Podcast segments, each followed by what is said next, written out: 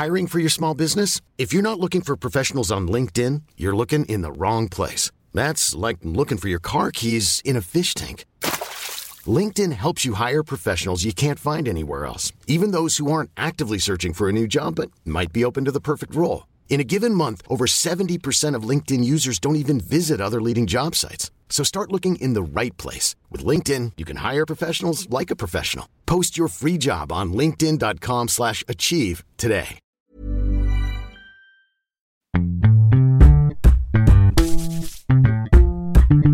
Marseille vue sur les pauvres, épisode 4, Balade avec Michel.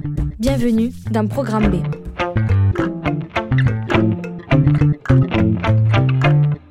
Les politiques, c'est des distributeurs de privilèges, c'est tout. Comme il y a des distributeurs de préservatifs, eux, ils distribuent des privilèges ou ils distribuent des subventions. C'est tout, c'est tout ce qu'il faut. Ben oui.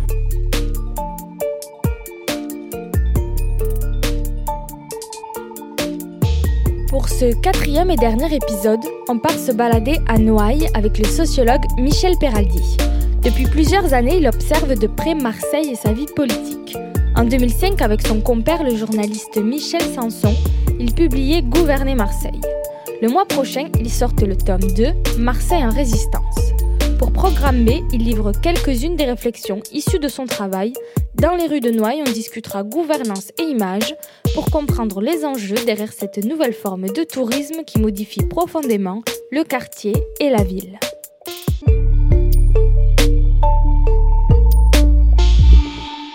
Moi, je travaille pour Binge Audio, qui est un média national, qui n'est pas un média marseillais. Et euh, on fait pourtant un sujet sur Marseille, carrément on fait quatre épisodes. Et euh, vous avez écrit dans le premier tome de Gouverner Marseille euh, plusieurs pages sur la, vision de Marseille qu'ont euh, les médias nationaux.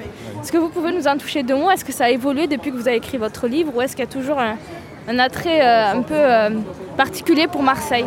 Il y a deux choses qu'il faut dire à mon avis. Première chose, c'est que Marseille a été une ville mondiale, économiquement. À l'époque où Paris était une capitale, mais c'est tout, politique, pas une capitale économique, connue dans le monde entier.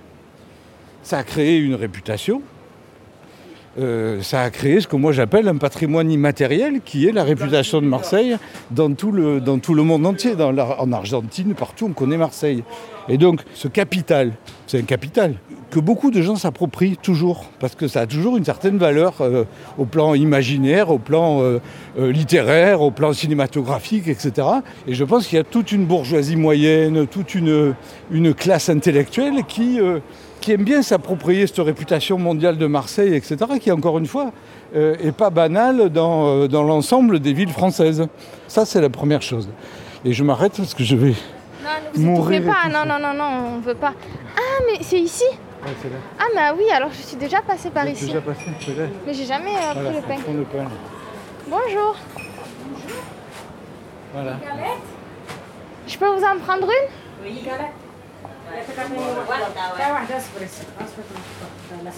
Non, je dis, il faut pas dire que le pain est bon parce que sinon ils vont doubler le prix. Ah oui, bien sûr. Hein non Ah, ça va. C'est les mêmes prix. Ah, déjà Merci, attendez, je sers moi. On n'a pas remonté, pas encore. Monnaie. Non, هذاك C'est quoi هذاك c'est un micro نخدم نخدم صحفية Ah, je ça a fait à Eh. Bon, eh ben, bon Chocolat, courage merci. Allez, au revoir Il est bon, hein Ah bah attendez, on va voir, on va goûter. Donc Alors- on disait, alors les... Donc ça, c'est la première chose que je voulais dire sur euh, la réputation de Marseille, c'est un vrai capital. Et donc, il y a des gens qui prennent ce capital au même titre que ça serait un capital économique. Et c'est pareil, c'est un capital culturel que beaucoup de gens s'approprient. C'est vraiment magnifique. Bonjour. Euh, Cette semaine, je vous emmène sur la côte bleue, qui porte bien son nom. Marseille, la trépidante cité phocéenne, et ses alentours seront euh, vraiment mis à l'honneur dans mon voyage euh, dans les Bouches-du-Rhône. Alors, je vous propose de découvrir différentes facettes de cette magnifique région, au travers de ses festivités, de ses mais aussi de ses personnalités. Vous verrez que ceux qui vont m'accompagner ne manquent pas de tempérament. Voilà, cure de soleil, d'azur et de bonne humeur. Soyez les bienvenus dans mes échappées belles. Ça, c'est la première chose. La deuxième chose, c'est ce que j'analyse souvent, ce que j'appelle l'exotisme de proximité. Qui est le fait que Marseille est un lieu considéré comme exotique. On peut, on peut discuter de cet exotisme parce qu'il est fait de choses très compliquées. Mais Marseille est un lieu exotique de proximité. C'est-à-dire c'est le, la- probablement la, la, la ville euh, le, euh, culturellement la plus lointaine, la plus proche des villes lointaines en termes de culture. Voilà, on peut dire ça comme ça. On disait ça de la Corse à une époque. On disait la Corse c'est la destination la plus exotique, la plus, la plus proche des îles lointaines. On disait ça de la Corse. Et Marseille, c'est un peu ça. C'est plus facile de venir à Marseille qu'à Marrakech. Ça coûte euh, à Ouigo. Les journalistes ne prennent pas Ouigo. Les journalistes prennent un TGV à 100 euros. C'est beaucoup moins cher que d'aller à Marrakech. Euh, voilà, quand c'est la princesse qui paye, quoi. Donc, euh, Ce qui explique les numéros exclusifs Bien sûr. sur Ce, Marseille. que- ce qui explique aussi, euh, c'est que dans tous les journaux que je connais et dans le- avec lesquels j'ai euh, un peu travaillé, il y a toujours un Marseillais de service, c'est-à-dire quelqu'un qui est, qui est originaire d'ici ou qui est originaire de pas loin et qui profite de l'occasion pour venir euh, visiter sa famille ou ses parents euh, à l'occasion ou qui revient bah, acheter du pain à Noël ou des trucs comme ça. Et ça, ça- ça a un impact parce que les journalistes, ils écrivent pas que pour eux-mêmes, il y a des gens qui les Bien lisent sûr. aussi, donc ça, ça impacte sur l'image euh, qu'on a sûr, de Marseille. Bien sûr. Et y compris parce que probablement que ces journalistes euh, sont nostalgiques d'un Marseille et qu'ils ont connu et qu'ils essayent de retrouver euh, dans leur, dans leur visite de Marseille aujourd'hui. Et quand ils ne le retrouvent pas, ils le réinventent. Euh, y a, moi, je, je, je me souviens d'un éditorial qui m'avait particulièrement euh, agacé. C'était National Geographic. Et il y avait un édito sur le Marseille cosmopolite, les flots de voyageurs. Il n'y a plus un voyageur qui vient à Marseille, il n'y a plus de ligne de bateau. Donc je veux dire, c'était complètement... euh, c'était un éditorial des années 30. On avait l'impression qu'il réécrivait comme dans les années 30, sauf qu'il l'écrivait dans les années 90-2000 et que ça avait plus de sens. C'était complètement euh, euh, ringard, voilà. Euh, donc une vision ringarde de Marseille. Euh, pas forcément méchante, pas forcément stigmatisante, mais ringarde, voilà. Et est-ce que vous pensez que c'est ce qui peut attirer une partie des nouveaux touristes Bah, qui viennent à Marseille? bien sûr. Je veux dire, euh, bien sûr. Je, je, je, je pense que c'est c'est- une image fabriquée. Moi, ce que j'appelle le syndrome du château d'If. Il y a quand même des millions de gens depuis des siècles qui visitent le château d'If en voyant le trou par lequel on a envoyé le cercueil de l'abbé Faria, euh, qui voient visitent la cellule du comte de Monte Cristo et qui sont émerveillés de ce truc qui n'a jamais existé que dans le roman de, de- de- de- de Dumas. Le château d'If n'a jamais euh, vu l'histoire qu'a inventée Dumas, elle est inventée de toutes pièces. Ça n'empêche qu'on visite les lieux comme s'ils étaient réels. Et bien, Marseille, c'est un peu ça. Euh, on visite le bar de la Marine comme étant le lieu dans lequel Pagnol a filmé, etc. Pas du tout. Pagnol a filmé en studio. C'est comme Plus belle la vie. C'est 80% filmé en studio. Mais on visite Marseille comme si Marseille était à l'image de ce qu'on a filmé en studio. Euh, ce film est presque un des premiers films sonores. Et Marius a été, comme il disait à cette époque, 100% parlant. Et ça, D'ailleurs, le film a été tourné par les Américains, mais au studio Paramount à Joinville, que Bob Kane dirigeait à cette époque-là. C'est Alexandre Corda qui est venu. C'est. Alexandre Corda qui est venu d'Hollywood pour tourner Marius, et Rému était furieux. Euh, il disait, ils ont fait venir un tartare d'Olivoy pour nous faire une- euh, un film marseillais. Le bar de la Marine n'a jamais existé. Il a été créé après le film. Après le succès du film, on a créé quelque chose qui s'appelle le bar de la Marine.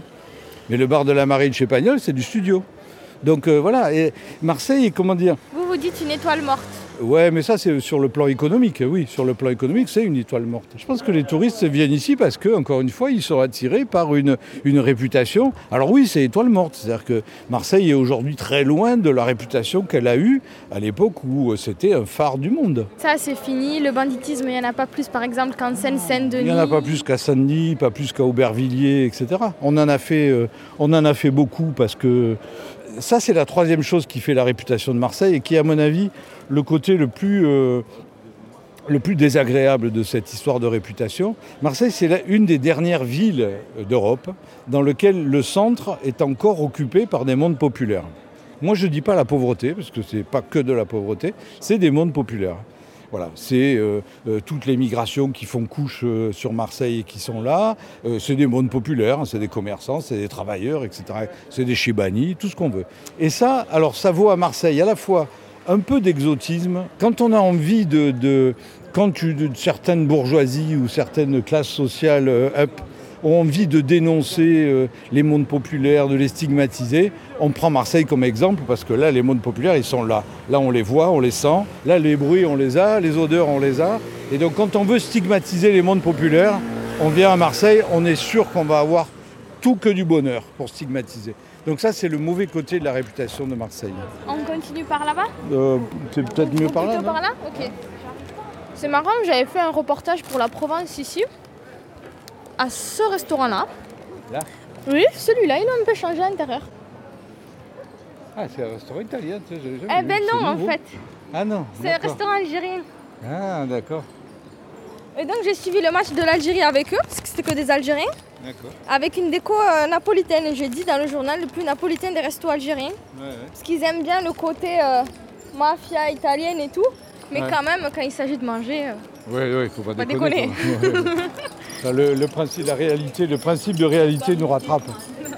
Il y avait un magasin qui était là que j'aimais beaucoup, moi, qui s'appelait euh, Arax. Et donc c'était un magasin qui était assez représentatif de ce qu'était Noailles, euh, qui a toujours été un lieu de bouffe, un lieu de centralité. euh, c'est les halles moins les halles, quoi. Il y avait des halles d'ailleurs sur la place des halles de la Croix, ça s'appelle la place des halles de la Croix, parce qu'il y avait des halles, des halles façon, euh, euh, comment il s'appelle, Baltard, des halles en fer, etc. C'était des halles aux poissons qui étaient juste installées là. Sauf que au fur et à mesure que Marseille se réduit, que Marseille se normalise, se banalise, parce qu'on voit des, des- des supermarchés partout, euh, des marques franchisées partout, etc., petit à petit, ça devient un conservatoire. Ça devient une espèce de, de- de- de conservatoire de ce que qu'étaient les mondes populaires et la centralité populaire dans les années 50, etc. Et c'est très triste.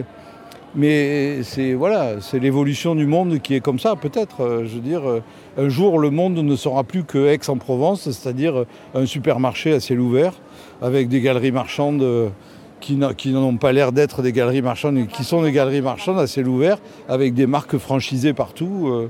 voilà. C'est peut-être ça l'avenir du monde. hein. C'est un grand mall à l'américaine. voilà. Moi, je me souviens des malls à Los Angeles. C'est des villages mexicains reconstitués. Des, des anciens villages mexicains avec euh, des, des- des maisons, avec des, tr- des- des, euh, des poutres en bois, des peintures, euh, etc. C'est très exotique. C'est pas du tout des supermarchés comme chez nous. C'est des- des- c'est très travaillé, très architecturé. Ben, on est peut-être en train de virer à ça aujourd'hui. Ça, c'est tout Marrakech. ça. Voilà. Et donc, bon, pour ceux qui ne voient pas, parce que c'est quand même de la radio, il y a euh, beaucoup de sacs, euh, de. De, oui, voilà, bah, de décoration d'intérieur, etc. Et ça, c'est plutôt euh, des magasins qui s'adressent aux touristes. euh, Ça, ça, ça vient de, de- comment ça s'appelle Safi. euh, Safi. C'est de la poterie Safi marocaine. Les tapis, c'est des tapis qui viennent de la classe. C'est- Moi, c'est ce que j'appelle de la gentrification par le bas. ça. C'est-à-dire que c'est des gens qui devaient être dans le quartier, qui petit à petit comprennent qu'il y a une autre population. On est, on est, on est, à Marrakech là. Franchement, c'est, c'est les produits qu'on voit à Marrakech aujourd'hui. Je pense qu'ils vont s'approvisionner là-bas et tout. Donc ils ont compris qu'il y avait une demande touristique, mais pas forcément. Je peux imaginer que des gens, des, la petite bourgeoisie, le mot va être fort, la petite bourgeoisie algérienne à Marseille, la petite bourgeoisie de la diaspora algérienne qui existe. Hein. Les Algériens sont arrivés en 1907 à Marseille. hein. Donc il y a des Algériens aujourd'hui qui ont neuf générations à Marseille. Ils ont eu le temps de devenir avocats. Ils ne sont pas tous dealers ou chômeurs. hein. Il y en a qui sont devenus avocats, il y en a qui sont employés des postes, il y en a qui font les écoles de journalisme, etc. Donc je veux dire, il y a, une petite bourgeoisie, je dis ça, c'est pas du tout péjoratif, il y a une classe moyenne algérienne sur Marseille. Et je peux très bien concevoir qu'ils vont acheter ça. Au, même titre que les touristes, ou, etc. Donc il y a gentrification dans le quartier parce qu'il y a une guerre ouverte des institutions contre ce quartier. Ça fait 50 ans que ça dure. Les, les notables marseillais euh, ont, depuis 50 ans, euh, ouvert un front guerrier contre cette présence populaire dans le centre de Marseille, qu'ils considèrent comme une nuisance. Ce en quoi ils n'ont rien compris, ce en quoi ils ont tort, ce en quoi ils font une imbécilité historique. Ils ont détruit Belzunce, ils, ont- ils sont en train de détruire Noailles. C'est une imbécilité historique qui a comment duré ils 50 ans. Comment ils détruisent Noailles Eh bien, En le laissant tout simplement se dégrader. En le laissant se dégrader et en laissant jouer la logique spéculative, qui est une logique spéculative euh, très hard, très hard discount. C'est des marchands de sommeil, euh, c'est des petits spéculateurs aux petits pieds qui n'ont pas les moyens de leur politique. Et donc du coup, ce qui passe pour une rénovation est en réalité une dégradation du quartier. Parce que ce n'est pas une vraie rénovation. C'est une rénovation à, petite échelle qui est faite par des petits affairistes sordides, des, petits voyous, euh, etc., des, petits marchands de sommeil. Et donc, eux n'ont pas les, moyens d'une vraie politique de rénovation, comme ça s'est fait à Paris ou ailleurs, par exemple. Donc, même, même si je suis hostile à la, rénovation, même celle qui est faite ici, elle est, c'est du hard discount par rapport à ce qui se fait ailleurs. C'est-à-dire, c'est une rénovation à petit prix. Donc, c'est comme ça qu'ils dégradent le quartier en réalité en le laissant se dégrader ou en le laissant ouvert à des spéculations de bas niveau. Voilà. Et donc c'est comme ça qu'ils ont dégradé Belzunce. C'est quoi la logique politique de faire ça à Noailles? Noailles, c'est central pour les gens qui sont jamais venus à La logique politique, elle est fondée sur une illusion qui est une illusion de, de, de petite bourgeoisie subalterne. C'est-à-dire qu'on a l'illusion de croire qu'on va faire monter les prix à Marseille et donc on va s'en mettre plein les poches parce qu'on a viré le monde populaire et qu'on euh, a ouvert euh, les quartiers à une possible spéculation. Manque de peau, la spéculation, ça ne marche pas.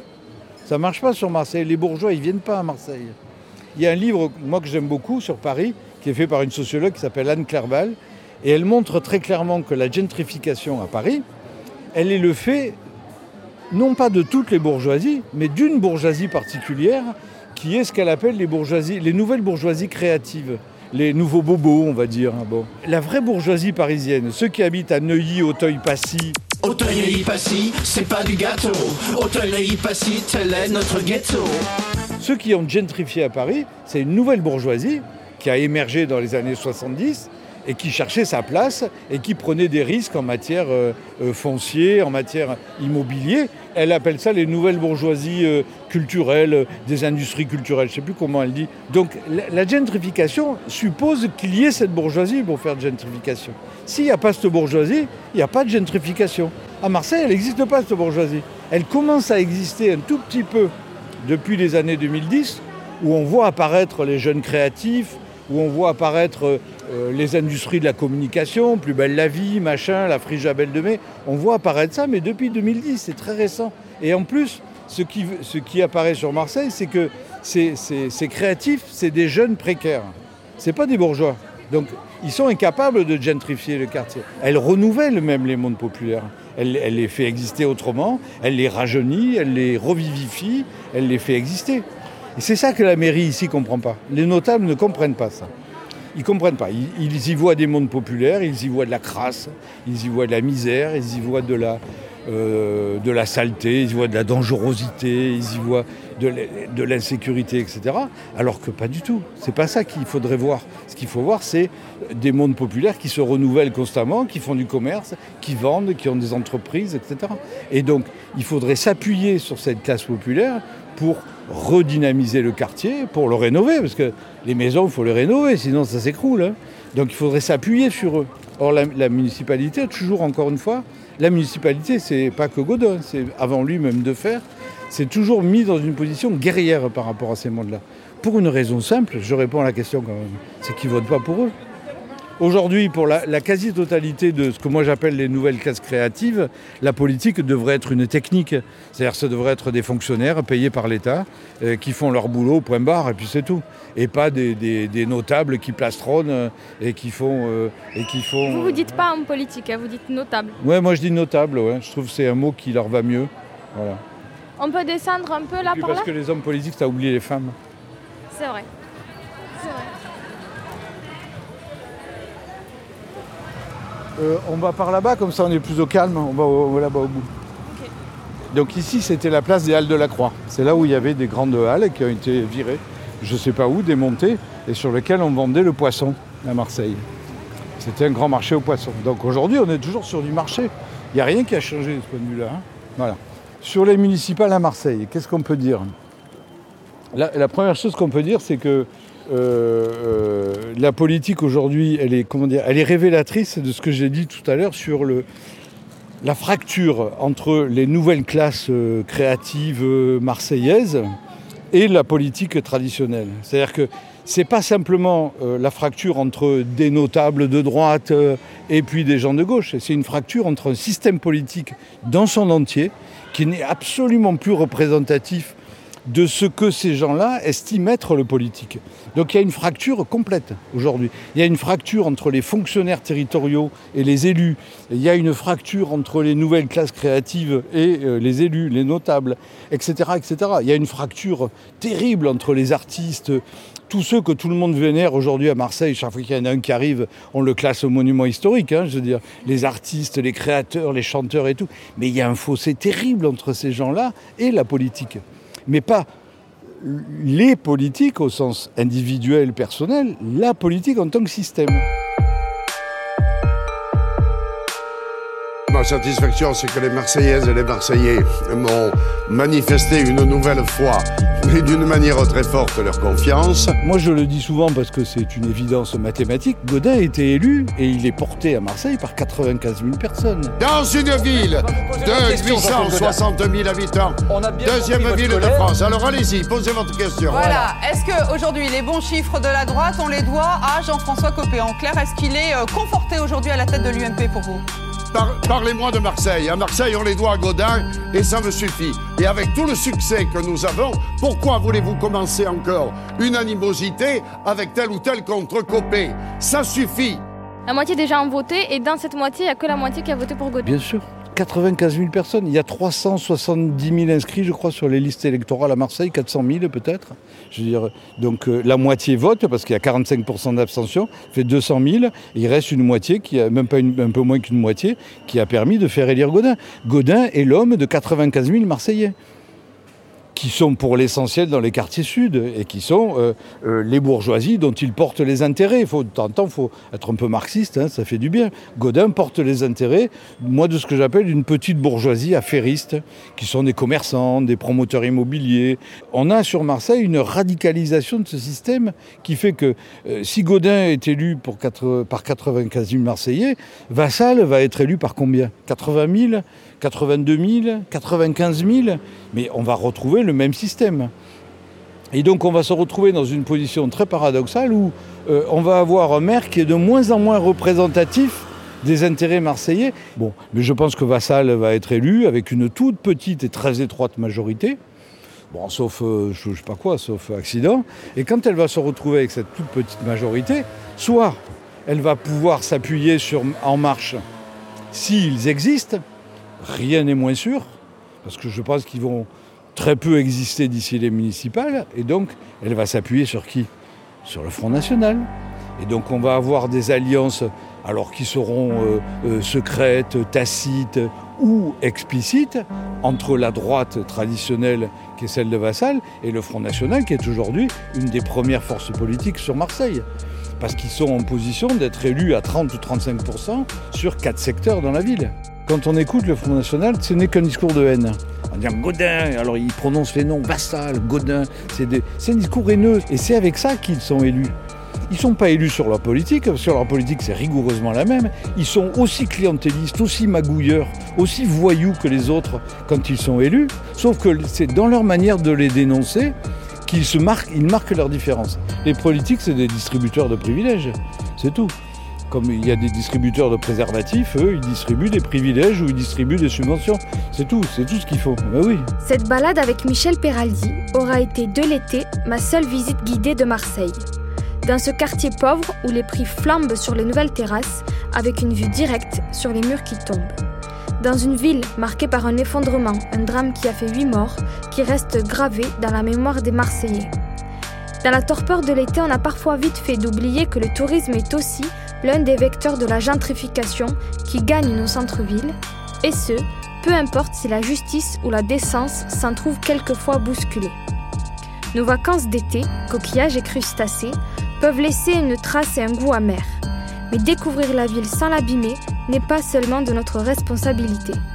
En mars auront lieu les municipales. Pour l'équipe sortante, il faudra se justifier.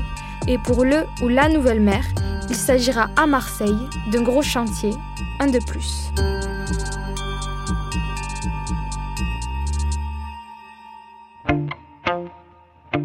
Marseille, vue sur les pauvres, c'est une série de Radija Zerouali, réalisée par Thomas Play pour Programme B, qui, comme vous le savez, est un podcast de Binge Audio, préparé par Lauren Bess. Abonnez-vous sur votre appli ou votre plateforme préférée pour ne manquer aucun de nos épisodes, Facebook et Twitter pour nous parler, et à lundi pour un nouvel épisode.